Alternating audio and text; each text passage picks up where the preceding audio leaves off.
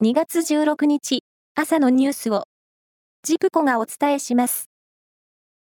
名古屋刑務所で刑務官が受刑者に暴行暴言を繰り返した問題の再発防止策について、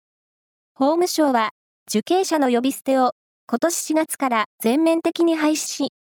名字に3をつけた故障とするなどとした取り組み状況を公表しました。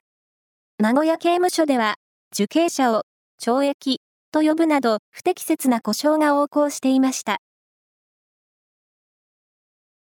去年の世界の IT 技術者の平均年収ランキングで、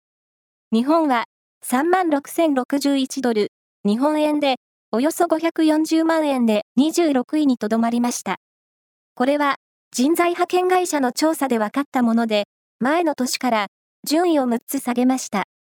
なお、1位はスイスで10万2839ドル、2位はアメリカで9万2378ドルと、日本は大差をつけられています。2014年に熊本県苓北町にある7400万年ほど前の後期白亜紀の地層から見つかった化石が、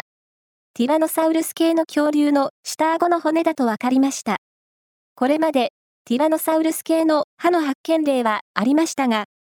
骨は国内で初めてとしています。恐竜は全長8メートルほどと推定され、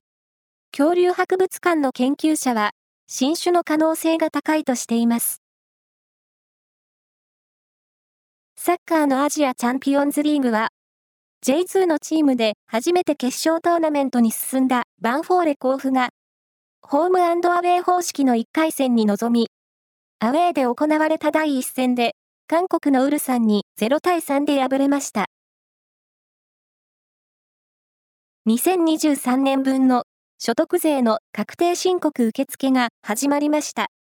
1月に発生した能登半島地震で被害が大きかった石川県と富山県は、所得税を含むすべての国税の申告、納付期限が延長されます。